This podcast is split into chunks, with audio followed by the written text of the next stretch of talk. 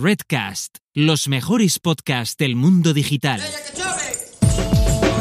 Marketing for E-Commerce Podcast con Rubén Bastón.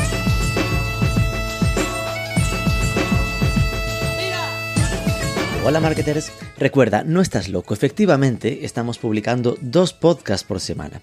Mi programa tradicional de los lunes con entrevistados habitualmente centrados en el ecosistema español y uno nuevo cada miércoles de la mano de nuestro country manager en México, Martín Chávez. Tú no estás loco, los locos somos nosotros.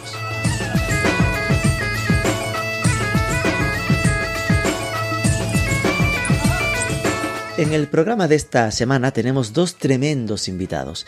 Georgina Rifé, directora de marketing en la marca de cosmética natural Coconut, y Valentín Hernández, Marketing Head del área móvil en Samsung, en España. Es la mesa redonda que montamos con ellos en el Next Loyalty en Madrid.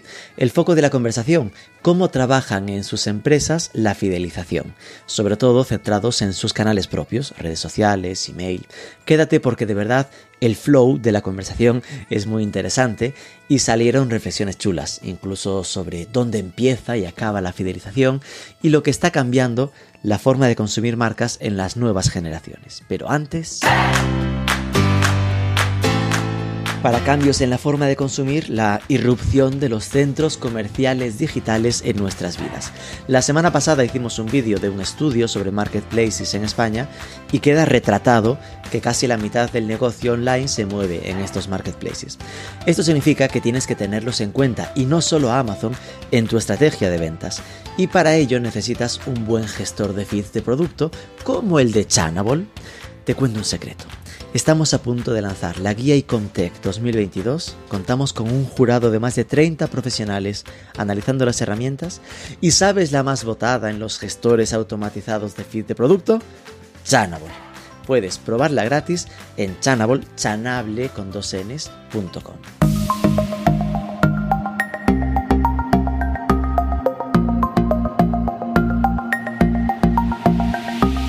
Cuéntanos primero tú, eh, Georgina, qué es Coconut y un poco esos primeros titulares sobre cómo trabajáis esta eh, somos una, una, marca de cosmética natural y 100% libre de tóxicos y nativos digitales. Estos serían como los, los highlights, ¿no? Eso significa que que somos unos productos específicos, es decir, nosotros nos comprometemos y eliminamos más de 9.000 sustancias eh, que existen en otros productos cosméticos y que en el caso de Coconut no están.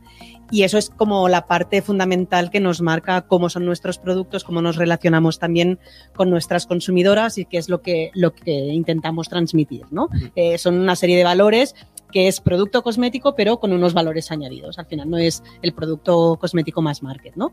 Eh, y ahí añadiría, pues, que son productos muy innovadores, han ganado más de 15 premios internacionales. Ah, no, hemos. Hemos, eh, los productos, los productos, yo me refería a los productos. También incluyo yo también.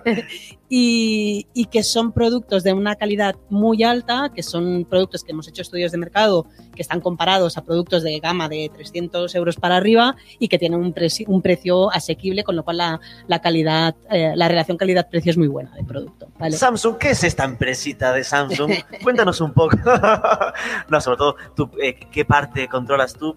y cuáles serían un poco los principales canales que usáis a nivel de, en, esa parte, esa mente, ese mindset de fidelización. Lo primero, muchísimas gracias por venir, gracias por la invitación. Un placer. Siempre es, es bonito venir. Bueno, Samsung, como conocéis, es eh, una de las cinco marcas más reconocidas en el mundo. Ahora mismo tenemos tres divisiones. Tenemos una división que es de, componentes, por así decirlo, otra que lleva toda la parte de pantallas, frigoríficos, aires acondicionados, etcétera, etcétera, y luego la parte de movilidad, que es la que gestiono yo, que llevamos desde smartphones, tabletas, eh, wearables y, ahora empezamos otra vez a llevar a PCs. Entonces, eh, esa parte ahora mismo es el 70% del negocio. Em, contestando un poco a tu pregunta y ya metiéndome un poco en harina, eh, la principal vía de fidelización para nosotros no solo ahora, sino en el futuro va a ser el multi-device experience, va a ser el, tener recorrido de producto.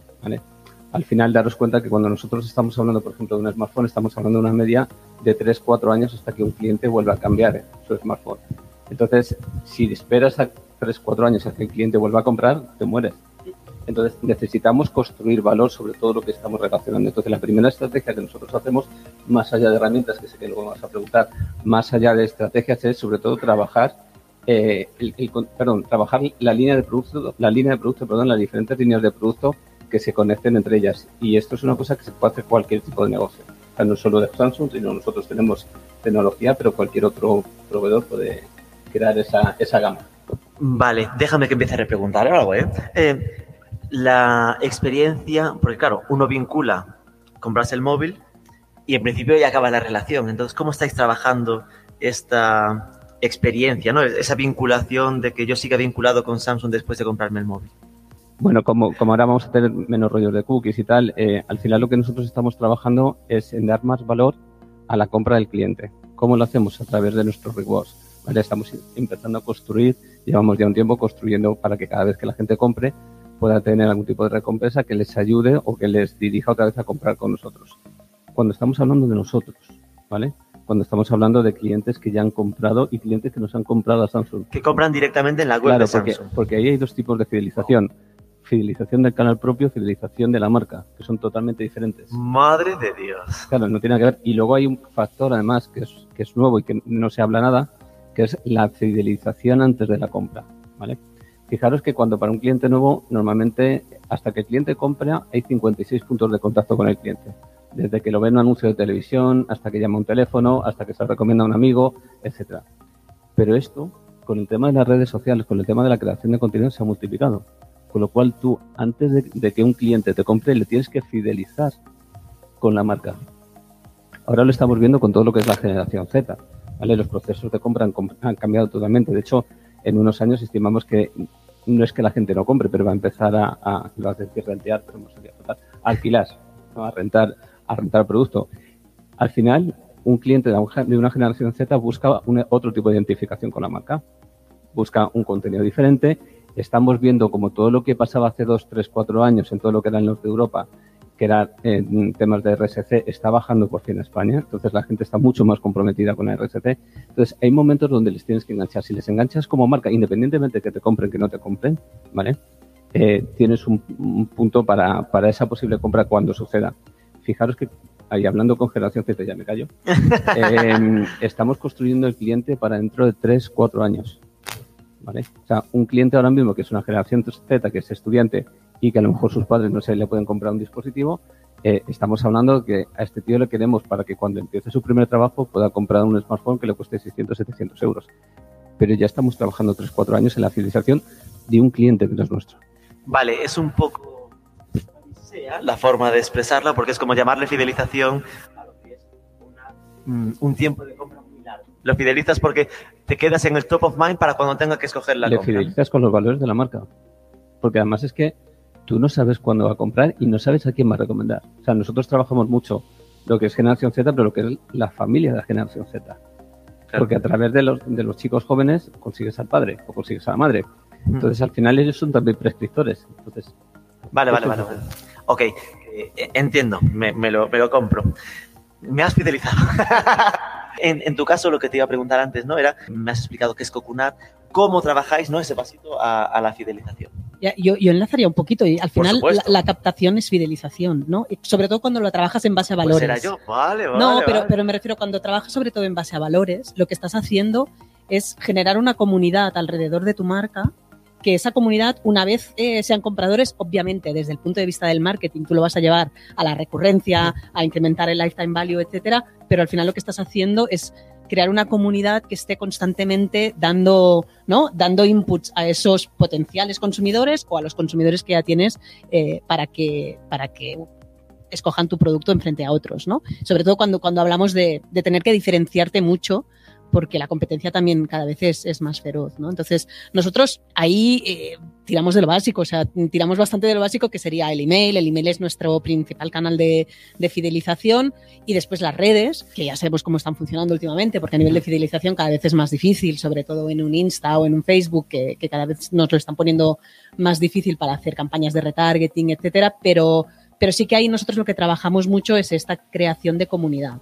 Y nosotros trabajamos muchísimo, nos, nos ha servido muchísimo para fidelizar lo que llamamos el Customer em, Generated Content, Ajá. que para nosotros es el, el- ya no es tanto lo que hacen influencers, microinfluencers, o lo que podemos hacer con redes, con, con otras personas a, a nivel pagado o a nivel de intercambio de producto por contenido, etcétera, sino es lo que las propias consumidoras acaban siendo believers de la marca, descubren una marca que les aporta unos valores distintos gracias a esto que has hecho antes, de venderle el producto, ¿no? A todo lo que le, le puedes explicar en, en relación a los valores. Y ellas mismas son las que, después de utilizar el producto, postean en redes, eh, recomiendan a sus amigas, recomiendan a sus, a sus micro, micrísimas, ¿no? Súper pequeñas redes eh, y al final te van, te van trayendo a nuevos clientes. Entonces, para nosotros esto es fidelización también, porque al final te están ayudando, ¿no? A, a que, a, que, a que sigan comprando. Después hemos empezado a probar ahora el SMS, que es, lo teníamos bastante marginado y nos está funcionando súper bien, Ah. con, lo cual, con lo cual el SMS está muy bien. Queremos probar el WhatsApp y lo que hemos lanzado eh, ha sido el club, que le hemos dado muchas vueltas, nos ha llevado bastante... Somos startup, con lo cual eh, esa mentalidad de, de prueba y error, ¿no? De, de, lanzar una primera versión, ver lo que funciona, ver lo que no funciona y lanzar una segunda versión y irla mejorando. Eh, empezamos llamándole gourmet porque teníamos muy claro que queríamos ir hacia un, hacia un modelo de, recurrencia ¿no? y de, ofrecer al final unas, un, una propuesta de valor distinta a clientas que utilizan tu producto. Nosotros, a diferencia de vosotros, eh, tenemos la suerte de que nuestro producto lo vas utilizando más a menudo, ¿no? Porque una crema se te acaba, pues depende de, de, del tipo de producto, se puede acabar al mes, a los tres meses, etcétera. Entonces, eh, hemos visto que hay clientes que son muy fieles y son recurrentes. Hemos visto que hay determinados clientes que van por precio, que van por oferta, etcétera, y hemos montado eh, lo que llamamos el club, que es, al final es una suscripción de producto eh, y ofrecemos un precio fijo al mes para poder comprar un producto y ahora estamos trabajando todavía en ello porque estamos mejorando la herramienta. Todo nos lo hacemos in-house, con lo cual eh, mejorar las herramientas es, a veces no es tan fácil como pueda parecer. Y lo que hacemos es que ofrecemos... Será por proveedores buenos que sí. se conocen en eventos como este. Eh, lo que ofrecemos es básicamente que tú puedes comprar, son productos que están alrededor de los 50 euros y, y, tenemos pues una variedad de productos y los puedes elegir por 25 euros al mes. Y esto lo que nos hace pues al final es, es tener recurrencia y es, un, y es una relación distinta también con, con las clientas. Eh, en, en, vuestro caso, ¿cuáles serían estos canales así que más utilizáis? Bueno, al final es que siempre es sota caballo rey. O sea, si me, si me apuráis, al final tenemos todo lo que es emailing, todo lo que es eh, SMS, eh, nosotros sí es cierto que tenemos una aplicación, si tenéis un Samsung, que espero que sí, eh, tenéis ahí una aplicación de, members donde tenéis ahí, eh, o sea, podéis activar todos los tipos de avisos, tenéis contenido único, etcétera. Y eso es precisamente la parte que estamos mejorando muchísimo, cómo crear contenido único y exclusivo para nuestros clientes. Entonces ahora, por ejemplo, hemos llegado a acuerdos con, con artistas donde los las primeras veces que se vean los vídeos, ¿vale? los vídeos musicales van a ser ahí o cada vez que tengamos que compartir alguna acción o tengamos entradas, vamos a compartir a través de ellos para que podamos conseguir ese, esa comunidad de la, que antes de la que antes hablamos. Luego hay un punto hablando de tecnología que es importante, que es el uso que la gente da a los dispositivos. Si tú un dispositivo, cualquiera de los que tengamos, solo lo utilizas un 20%, cuando quieras hacer esta opción para de recompra del cliente, el cliente no te la va a comprar, porque para lo que, para lo que hace ya le vale. Entonces, para nosotros es una parte muy importante todo lo que es enseñar al cliente, formar al cliente de cómo usar ese dispositivo. ¿vale? Nosotros tenemos varias formas. Eh, por ejemplo, para la gente mayor, eh, tenemos cursos para que la gente venga a nuestras tiendas y nosotros les podamos enseñar cómo se maneja un móvil, por ejemplo. Qué bueno. Pero también estamos haciendo cosas mucho más verticales, como por ejemplo con tema de viajes o tema de, de corredores, de runners. Entonces, cogemos a un atleta famoso, nos llevamos a nuestras tiendas y él te enseña junto con el reloj y junto con, con, el móvil cómo mantener tu respiración y cómo hacer una carrera coherente. Si vamos al mundo de la, del viaje, pues cómo hacer una fotografía. ¿Vale? Daros cuenta que el 95% de las fotografías se están haciendo con un dispositivo móvil. Entonces, estamos cambiando un poco también nuestros targets de cómo nos aproximamos a un cliente que ya no sea solo por edad y condición sociodemográfica, sino también por gustos. Y es la verdadera civilización, cuando tú le hablas de tú a tú y decías que era todo sota, caballo y rey. No, pero, pero es bastante... Yo al final estaba pensando que al final hacemos lo mismo, ¿no? Porque nosotros también basamos la fidelización en esto, ¿no? En eh, tú le estás vendiendo una crema, ¿no? Eh, y tú le estás vendiendo un móvil. Eh, le tienes que explicar por qué ese móvil va a hacer las fotos distintas, por qué la crema va a, ser, a servirle distinta, por qué ese producto para sus rizos es distinto que otro que ha probado en el mercado y al final basas la fidelización en contenido. Yo creo que cada vez más estamos yendo ahí, ¿no? A, generar contenido para los usuarios porque es a partir de ahí donde les puedes explicar esa excepcionalidad de tu producto respecto de otros productos de la competencia. Aparte porque hay una cosa importante que es, sobre todo según vamos creciendo de generaciones, que la gente ya no quiere recibir emails. La gente ya no quiere recibir SMS. La gente ya está hasta el gorro. Entonces la gente decide, igual que pasa con la televisión, qué ver, cuándo ver y cómo verlo. Entonces, o nos metemos en ese mundo de crear contenido que ellos absorban de manera orgánica, o estamos jodidos. No sé hasta qué punto, porque una cosa es la generación de contenidos propios, de canales propios, y otra es lo que tú hablabas, cuando hablas de User Generated Content, ¿es algo que aprovecháis para después emitir vosotros o es lo emiten ellos en el suyo? Para mí es un poco como la diferencia. Lo, lo emiten ellos en el suyo, pero tú muchas veces puedes aprovecharlo. Tienes que hablar con ellos, obviamente, ¿no? Pero, pero al final yo creo que si tú tienes una buena generación de contenidos, y ahí sí que tiramos mucho también de influencers o de, ¿no? O de personas que dentro de cada ámbito concreto dominen de- del tema, esto es lo que acaba haciendo que haya consumidoras que se fijan, ¿no? Pues yo qué sé, nuestro producto estrella cuando lanzamos era un producto de rizos, que es por lo que nos conoce la mayoría de la población, ¿no?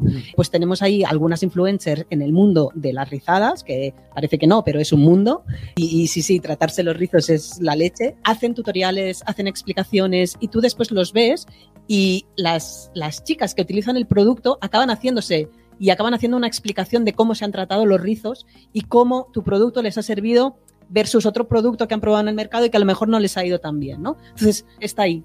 Es, es como generar contenido y permitir que otros generen contenido con tu marca para que al final se vaya expandiendo el mensaje. Pero estáis intentando dar el paso a ser vosotros un influencer, es decir, a, que es que yo solo veo muy claro en TikTok, por ejemplo, ¿no? Es decir, como que para triunfar en TikTok, volvemos a, un ejemplo como Bolsalea, eh, o, Marketing for E-Commerce, que se están dando y estamos dando ese paso, o tengo en mente Plátano Melón, eh, cosas así, ¿no? Que necesitas un protagonista que es al final el que acaba convirtiendo es- esa humanización de marca. No sé si eso lo estáis intentando es... Bueno, mi último fichaje ha sido la, la, la responsable de contenido de Plátano Melón. la acabas Patum. de mencionar. Estamos tocando Eh, las teclas adecuadas. No, no, al final para mí contenido es fundamental y realmente, eh, bueno, en Coconut ahora, en Coconut crecimos muchísimo durante la pandemia, ya, ya llegaremos a ello si, si sigues el guion. Que no te prometo nada. Eh, no, pero me refiero a que nosotros ahora es cuando estamos como asentándonos, ¿no? Porque al final éramos una startup de 20, 30 personas y hemos eh, pegado un salto pues de, de, de multiplicar por 800 la facturación en, en menos de dos años, con lo cual te- ahora estamos poniendo esas bases y una de las cosas principales que hicimos fue, eh, vale, vamos a poner, a poner orden a toda el área de marketing y a toda esta área de fidelización y de captación y para mí un punto fundamentalísimo es la creación de contenido. Y estamos yendo por ahí, sin duda. Ahí bien, en vuestro caso es prácticamente ya que creáis una plataforma, ¿no? Es decir, como sois tan grandes, ya no es tener un protagonista de TikTok como me monto Samsung TV. que lo tenemos. no, pero eh, yo ahí un poco discrepo, ¿no? Porque por muy grande que sea una marca, al final nosotros somos líderes de lo que somos líderes, que es haciendo tecnología, ¿vale? Eh, pero si queremos, si queremos llegar a un entorno donde la gente nos escuche, quien nos tiene que escuchar, quien tiene que escuchar es a la gente a los cuales se asemejan. Entonces nosotros, por ejemplo, hemos creado toda una plataforma que se llama Wi-Fi para gente de generación Z. Wi-Fi. Wi-Fi. Pero ahí no Dice sale Wi-Fi nadie, como yo, ¿ves? pero ahí nadie, no sale nadie de Samsung. Vale. Hemos cogido a dos, a dos chiquitos. Pero la plataforma es... Espero que creáis un... Sí, pero que te decir que eh, cuando tú preguntabas, tenéis que convertiros en influenciadores. Yo no tengo claro. ¿no? O sea, tenemos que convertirnos en referentes de lo que hacemos. Las mejores cremas, el me- la mejor tecnología, el mejor proveedor de contenidos en Internet de marketing for e-commerce, lo que sea. Pero si, si intentamos ser una cosa que no queremos o que no debemos de ser, la gente se nos va a echar en contra porque no podemos llegar a eso. Si no, no- nosotros tenemos a Ibai Llanos con nosotros. Si nosotros intentamos hacer un Ibai Llanos, vamos a perder. A eso me refería cuando decía lo de que no hay que quitar una cosa por. Por eso te quiero decir, pero nosotros al final lo que tenemos que conseguir es que un Ibai, eh, las chicas estos que os digo de Wi-Fi o, una Mónica Naranjo hablen de nosotros por la tecnología, porque crean en la tecnología, porque sean capaces de transmitir los valores, no solo de la marca, sino también de las bondades tecnológicas de lo que representamos. Pero coger un papel que no es nuestro es intentar acaparar demasiado, porque te dejas de ser creíble. Claro, no, no digo crear un Ibai, ¿eh? Es decir, Ibai ya está ahí. Es decir, eh, y es difícil, es decir, igual que en, en, su tal, pues no tendría una referencia clara de una super curly que sea de referencia, pero eh, cada uno en su tamaño. Al final es ir creando medios propios, eh, también en redes, que te vayan creando ese ecosistema propio, que después en paralelo tendrás 400 influencers, en vuestro caso, tope, tope gama, ¿no? Yo ahí discrepo, porque al final lo que va a pasar es que, si, como lo del metaverso, lo que está pasando es que cada uno está creando un metaverso diferente. ¿Cuál va a ser el ganador? No tengo ni idea. Pero seguro que en el proceso el 99% se va a caer. Entonces al final yo creo que te tienes que apalancar en la gente que lo está haciendo ya y que lo está haciendo bien. ¿Para que vamos a montar una opción de, de cosas cuando ya hay uno y está funcionando?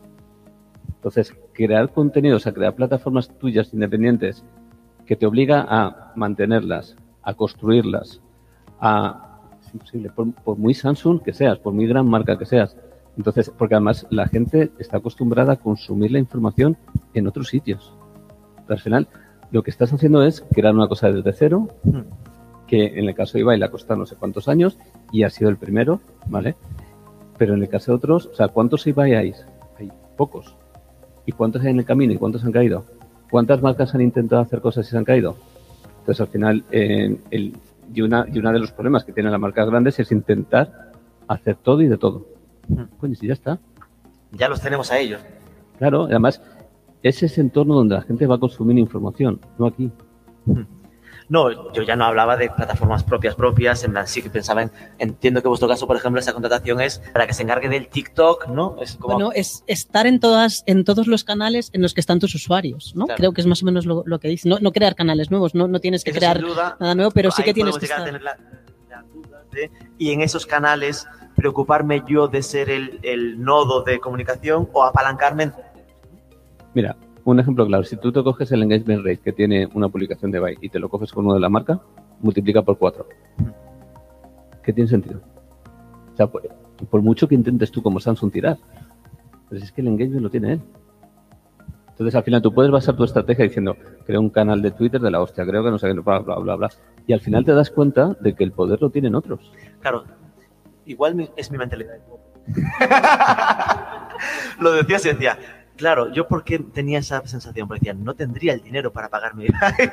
Entonces seguramente intentaba ya, pero, eh, ya, crearme pero, mi comunidad. Pero cuando hablamos de influencer, yo diferencio entre influencers y celebrities, ¿vale? Para mí Ibai ya es un nivel selectivo bastante alto.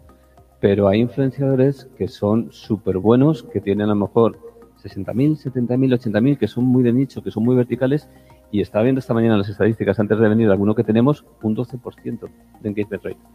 Hostias, que al final si tú haces los números y haces una buena promoción, a lo mejor una acción con ellos te hace que te compren 2.500 dispositivos, que es la misma cantidad que te va a hacer Ibai. Ahí estás atacando más a, a casi branding con, con Ibai. El otro es, oye, es un tío que tiene 60.000, pero son del vertical tecnología. Antes de volver al guion, vuelvo por este lado. Eh, eso que decías de los meses, entonces, ¿qué tal la experiencia de, acabamos, de volver acabamos a de empezar, acabamos de empezar. Y la verdad es que bien, por, un poco por, por la que... sorpresa, ¿no? La sí, igual, igual sí. Eh, no, yo creo que, que, es un medio que no hemos ido dejando muchas marcas y con lo cual ahora pues eh, parece que, que, a la gente no le molesta o lo reciben y igual es por la novedad que, que funciona. Y, y, después es porque creo que también hay una cierta saturación de otros medios. Al final, nosotros hemos tirado mucho de email, el email nos funciona muy bien, pero yo creo que sí que es verdad que cada vez más la gente está saturada. Eh, si no es lo mismo si tú recibes tres emails publicitarios al día de tres marcas distintas que si recibes 15, ¿no? Entonces, hay mucha gente que recibe 15 emails o más publicitarios al día y en cambio SMS probablemente no recibas tantos. Aunque sí que creo que probablemente la gente ya vincula SMS con publicidad. ¿no? Es decir, como que si te llega por SMS suele ser una marca porque ya nadie sí, más. pero, pero ahí tienes que afinar un poquito lo que estás ofreciendo, claro. ¿no? Entonces, probablemente en el SMS vas con una oferta eh, más agresiva porque no se es va a percibir como, una, como tal y es más impulsivo. Exacto, es más impulsivo. Y en un email, al menos en nuestro caso, vamos a ir más por valores, vamos a ir más. Obviamente tienes que poner tus CTAs y tienes, tienes que ir para, para convertir, pero vas a tirar más de esa generación de comunidad, esa aportación de valor, ese punto de te estoy dando contenido y te estoy explicando cómo conseguir tu rutina perfecta para la noche.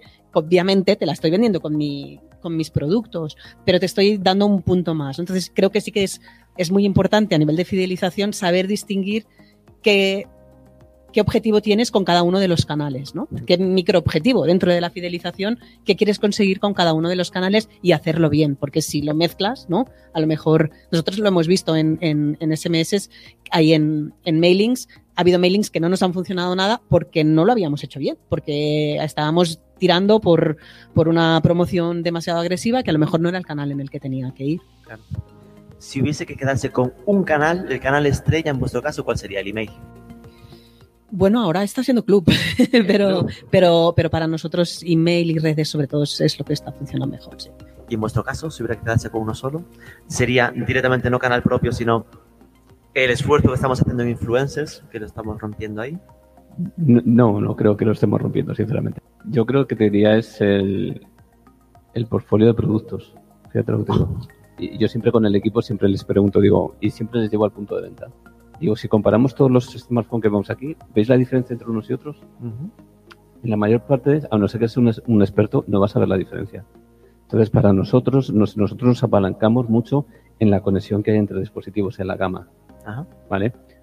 Porque de nuevo dices, ¿qué te funciona mejor? Pues coño, depende del día. A lo mejor un email te funciona mejor, otro día te funciona mejor un SMS, otro una campaña de fidelización con rewards, etcétera. O sea, no hay una cosa fija. Tienes que hacer prueba y error. Pero lo que tengo muy claro es que si no tengo lo primero, si no tengo esa gama de productos, estoy, estoy perdido. Porque entonces no tengo crecimiento. Claro. Porque no crezco en gama. Entonces, para mí es la parte fundamental. Es que, es que yo creo que una, una de las claves del email y de la fidelización es que las promesas que estás contando eh, sean realidad, ¿no? Porque al final yo puedo estar bombardeándote diciéndote compra mi crema que es la leche y el día que la pruebas es una mierda, no vas a repetir. Entonces, si yo te estoy diciendo eh, esto funciona para esto, eh, para mí la base de la fidelización sería lo mismo. Yo no tengo una gama de productos igual como la tuya, pero, pero al final, para mí la base de una buena fidelización es un buen producto. Eso es, es la base más allá de canales y de estrategias. Más fijaros, a mí, por ejemplo, me gusta mucho lo que está haciendo últimamente Movistar. Movistar está creando una gama de productos enormes, pero ha cogido además productos que no eran suyos. Bueno, la alarma la compró a Prosegur, pero ahora tiene segunda residencia y ha creado un paquete que eso es suyo. Pero está haciendo un acuerdo, por ejemplo, con, con, Microsoft con el tema de Xbox para Game Pass. Está con el tema de salud. Está, y al final te das cuenta y dices, joder, si yo antes pagaba 50 euros por la DSL en casa y ahora que tengo fibra, no sé qué, no sé cuánto, estoy pagando 200 pavos. Pero es que tienes fibra, tienes ahora, eh, si te compras, si te coges fusión ahora, te dan un móvil o te dan un televisor de no sé qué, eh, tienes internet segunda residencia, tienes la alarma, tienes y ya estás cautivo. Claro. Ya no necesitas más. Y luego ha hecho una cosa muy, muy buena, que ha sido a los clientes de Fusión Altos, por ejemplo, les ha dado un servicio premium de atención prioritaria, que no hemos hablado de ese tipo de cosas. Siempre estamos hablando de estrategias más relacionadas con email y tal, pero ¿y la estrategia cuando tienes un Houston, cuando tienes un problema, qué pasa? Entonces ellos han creado un pool de gente premium, ¿vale? De atención prioritaria. ¿Qué había pasado con la pandemia, no? Por eso lo comentábamos antes. Eh, ¿Habéis notado que haya habido un cambio en la forma de actuar del consumidor desde este encerrón que hemos tenido? Es que nosotros eh, la pandemia creo que no nos, o sea, nos funcionó de manera muy, muy, muy bestia. Nosotros es lo que he dicho, o sea, pasamos de facturar 4 millones a 32. Que no es especialmente intuitivo, porque uno podría decir, estoy en casa, ¿para qué maquillarme? No, ¿qué pasó aquí? Aquí pasaron muchas cosas. ¿eh? Eh, claro, nosotros en pandemia en realidad eh, hicimos captación la fidelización la estamos haciendo ahora. O sea, el 2021 para nosotros ha sido el año, ¿no? De, de, de poner las bases de lo que es una empresa. Dejar, eh, el otro día, eh, Sara, eh, mi jefa decía que, que, el, que, los inversores habían dicho parar el carro porque sois un chiringuito, os tenéis que convertir en empresa, ¿no? Al final es esto, pasas de ser una startup en la que todo el mundo lo hace todo a decir, no, no, cuidado, que necesitamos estructura, procesos, ¿no? Sin pasarse porque queremos seguir siendo startup y creo que es fundamental seguirlo siendo, pero, pero al final ha sido un año como de asentamiento. Pero lo que nos ha pasado es que uno, éramos nativos digitales. Mm. Eh, en un momento en el que todo se bloquea, no, no, puedes salir a comprar, no puedes salir a comprar estos productos de belleza probablemente al súper o a la tienda especializada, a la perfumería o donde lo compre la gente, eh, todo el mundo estaba dando el salto del off al on. ¿no? Nosotros ya estábamos en el on, con lo cual aprovechas esa ventaja competitiva. ¿Y qué pasó? A nosotros lo que nos funcionó súper bien es que en ese momento nadie invertía en, en, en campañas, ¿no? Porque Pues la gente cerró, eh, cerró el grifo y los costes de adquisición de usuarios bajaron bastante a nivel, a nivel internacional sobre todo. Nosotros seguimos invirtiendo y llegamos a un, a un target mucho más amplio bueno. que el que nos habíamos podido imaginar. Entonces hicimos una captación muy bestia, sobre todo en Estados Unidos, que se convirtió en nuestro segundo mercado y pasamos de repente a facturar más del 60% en internacional durante la pandemia. Entonces fue un momento de captación que ahora se está convirtiendo en un reto eh, increíble de fidelización, ¿no? Porque ahora estamos en ese momento de decir, vale, tenemos a todos estos usuarios que nos han probado, tenemos la suerte de que tenemos un buen producto y por tanto ya hay una parte de esta fidelización que la hace el propio producto, ¿no? Porque al final, si tú pruebas una crema eh, al final y te gusta, vas a seguir, vas a seguir utilizándola, pero sí que es verdad que tenemos el reto de, yo creo que es el, el principal reto es fidelizar a esos consumidores que se mueven por precio, por ofertas, ¿no? Se mueven más, que son más infieles, ¿no? Mm. Es fidelizar a esta gente y ahora estamos en ese proceso. Ok. En, en vuestro caso, bueno, tú no estabas en Samsung cuando explotó todo esto, pero si eh, estáis analizando o desde que entraste te contar un poco pues cómo ha, cómo ha ido cambiando, cómo lees tú el cambio de consumo eh, desde post pandemia. Bueno, lo, lo primero es que la pandemia lo que ha hecho ha sido acelerar el- los ratios de e-commerce en, en un año lo que, debe- lo que debería haber sido en 10. ¿vale? Entonces la gente empieza por necesidad a comprar a través de Internet. La segunda derivada ha sido que tienen que comprar producto tecnológico. Porque claro, no estaba adaptado o incluso no tenía, con lo cual a la tecnología no nos ha afectado mucho. Pero sí en la manera en que la gente compra. ¿vale? Lo que sí hemos notado comparando pre-pandemia con post-pandemia es un descenso de un 55% de asistencia en tiendas. Vale. Cuidado, que es un dato bastante, bastante fuerte. Eso es la mitad. Eso es la mitad. Eso es la mitad. ¿Vale? Y además tú lo ves, o sea, cuando tú pasas a los centros comerciales ves que hay poca afluencia. ¿Vale? Eh, también yo creo que eso llega también en un momento donde todavía la gente está un poco ah, así de, pues si me junto más prefiero no ver tanta gente junta. Es, es así, ¿eh? Es así. Quieras que no, además hemos creado distancias sociales, ¿vale? Eh, pero sí es cierto que estamos en un momento donde además todo lo que es tecnología, según la línea de producto, sabemos que en este 2022 va a haber un, un receso, porque es que la gente ya se ha provisionado antes. Ya. ¿Vale? Con lo cual, lo que sí es cierto es que ahora lo que estamos haciendo es promover mucho todo lo que es la interacción con la tienda. Por dos motivos. Primero, porque las tiendas tienen que sobrevivir, que es súper importante. Estamos hablando de e-commerce, pero al final tú donde muestras producto es en la tienda física, ¿vale? Y para la gente que vivimos de la distribución, no solo propia, sino de terceros, tenemos esa obligación, ¿vale? Entonces estamos fomentando mucho la visita a la tienda y desarrollando nuevos modelos para que, bueno, pues tú a lo mejor lo ves en la tienda y te lo compras online o te lo compras online, pero vas a recogerlo en la tienda porque lo quieres, lo quieres en ese momento. Al final, eso que hablamos hace 20 años, los que ya tenemos una edad de las tiendas van a desaparecer, pues todavía no se ha cumplido y no se van a cumplir.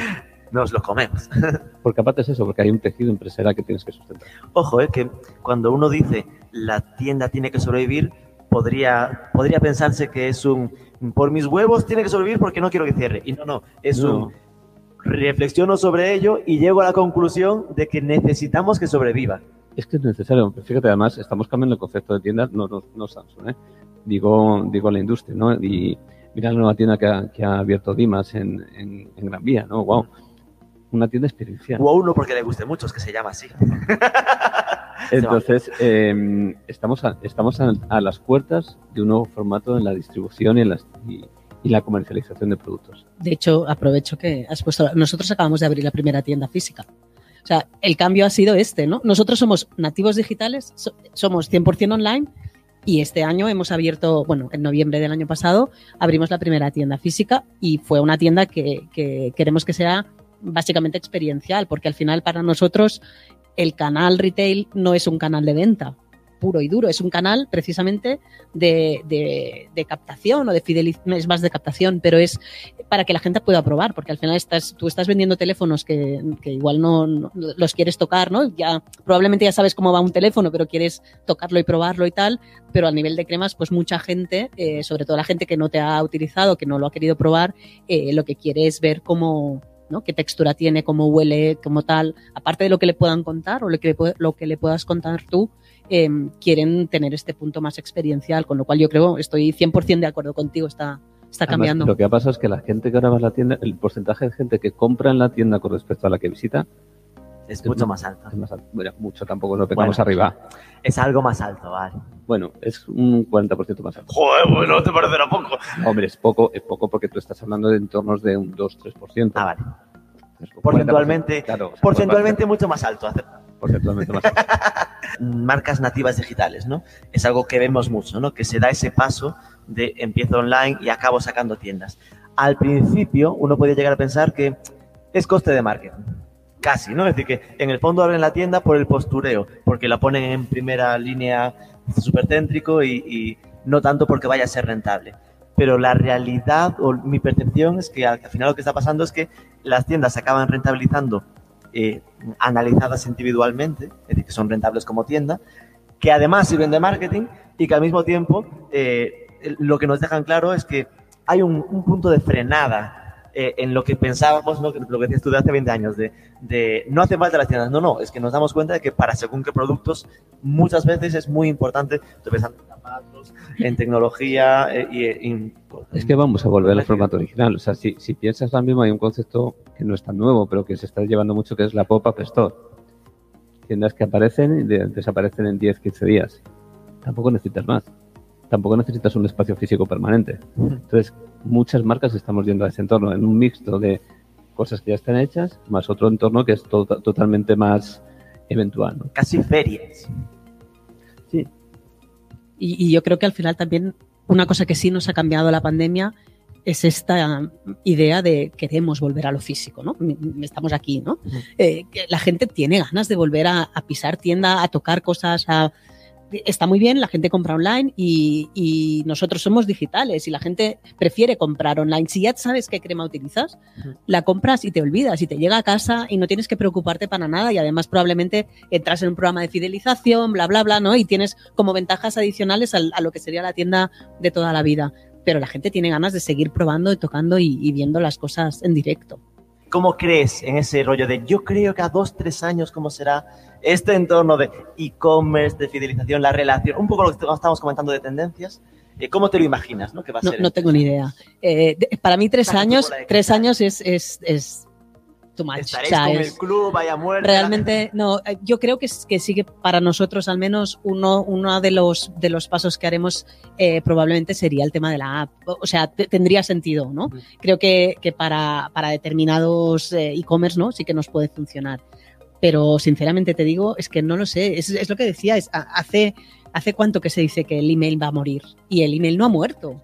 Eh, creíamos que, que la publicidad en redes, ¿no? que el retargeting era eh, la leche para siempre y ahora nos está dando problemas y, y cada vez nos cuesta más y han venido el tema de, de la protección de datos y nos ha cambiado los parámetros a todos. Entonces, es que creo que no puedo pensar a tres años. Es imposible. Ok, lo intentamos con, con, con Valen. Una vez tuvimos una, una conversación en un podcast. es que va por ahí. Sí, sí. Entonces, ¿cómo, cómo ves, eh, sacando la bola de cristal, que eso que nos estás comentando como de esa generación Z que, que pueda evolucionar? Pues fíjate, yo creo que en los últimos 25 años ha habido dos momentos tecnológicos importantes, que fue cuando apareció Internet con las .com, luego fue el tema de las redes sociales y el Big Data, y ahora se viene el tercero, que va a ser toda la parte esta de creación de contenidos y cómo la gente está consumiendo. Vamos a ir en un entorno de compra totalmente diferente, donde la gente o donde las marcas lo que vamos a tener es que intentar ver dónde se crea ese contenido, quién lo está creando, interactuar en ese momento con las cuentas, perdón, con las cuentas con los clientes para que empiecen a comprar. Y el proceso de fidelización será igual. Con lo cual, probablemente estamos hablando de tecnologías que están empezando a aparecer ahora mismo. eh, y no estoy hablando de metaverso, ¿eh? Eh, yo tengo una opinión bastante personal con el tema de metaverso. Puedes decirla, ¿eh? no nos escucha nadie. No, básicamente, eh, acordaros de Second Life. Bueno, la gente que tenga algo, algo más de años. Eh, metaverso será una cosa que funcionará, ¿vale? Pero que hasta que funcione, las hostias que nos vamos a dar son múltiples. Y desde luego, eh, empujar a la gente, ya ha habido una ponencia de metaverso y no quiero, no quiero echar por tierra a nadie, pero empujar a la gente, no, pero es verdad, empujar a la gente a que se meta en el metaverso cuando a, a día de hoy es todo humo a nivel resultados, me parece too heavy, ¿sabes? Entonces creo que estamos en un momento donde tenemos que abrir todos los ojos un poquito, donde tenemos que experimentar y experimentar desde el lado de Samsung es muy fácil porque hay pasta, ¿vale? seamos conscientes, pero decirle a un pequeño mediano empresario o una compañía menos grande que experimente, pues coño. Eh, tenemos que ir pasos pequeños, pero sobre todo firmes, porque va a cambiar totalmente la pintura.